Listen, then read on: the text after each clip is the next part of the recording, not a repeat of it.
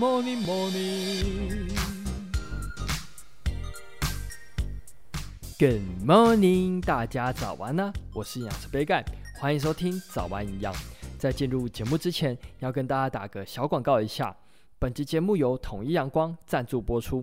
统一阳光的食材原料都是经过严格的挑选，不添加色素、防腐剂，透过严选的食材研发出好喝营养的豆浆以及米浆饮品。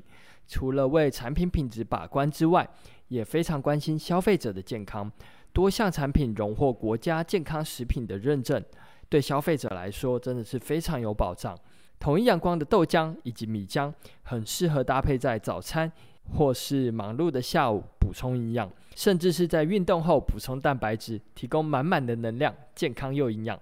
而不想吃太甜的朋友，还可以选择无加糖或是低糖的豆浆。产品非常多样化，推荐给大家。统一阳光的豆米浆产品，每一天都要给健康来点阳光。更多统一阳光的优惠讯息，大家可以参考本集节目的资讯栏哦。那简单介绍完之后，就进入今天的主题吧。今天跟大家聊聊。骨质疏松是什么？以及饮食该注意哪些食物？根据统计，台湾六十岁以上的人口中，百分之十六患有骨质疏松症，其中百分之八十是女性。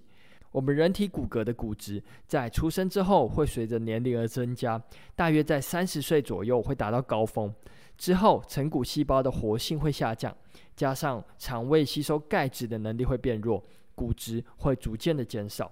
而女性从更年期开始，由于雌激素的分泌急速的减少，骨质流失的速度就会更快，骨本逐渐消耗，因而容易导致骨质疏松症的产生。所以，女性骨质减少的速度会比男性还要快。根据调查，女性停经二十五年以后，将近有一半的妇女有骨质疏松，所以女性要特别注意哦。如果骨质流失太多的话，会使得原本致密的骨骼形成许多的孔隙，就会呈现中空疏松的现象，这就是所谓的骨质疏松症。骨质疏松只能预防，没有有效的治疗方式。一旦发生骨折，会非常的难复原了。世界骨质疏松基金会就指出，在年轻的时候，如果能够增加百分之十的骨密度，就可以使骨质疏松症的发生延缓十三年了。所以，趁早存好骨本是非常重要的。因此，这边就来跟大家分享一下存骨本的一些好方法。首先，饮食是非常重要的，我们要选择钙质含量高的食物，其中最常听到的就是牛奶。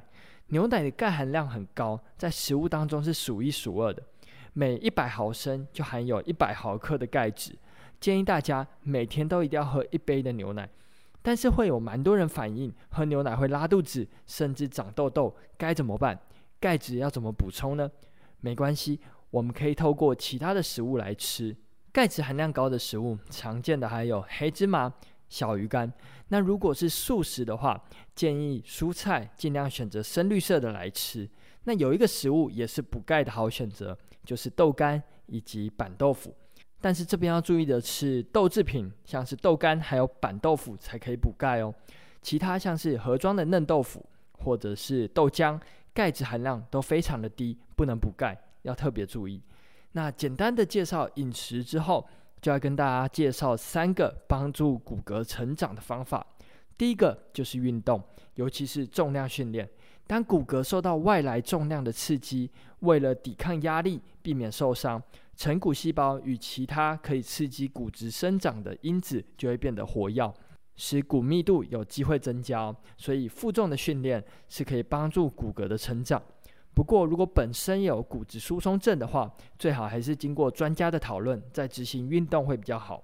那再来就是每天可以晒太阳十到二十分钟，晒太阳可以帮助活化维生素 D，增加钙质的吸收。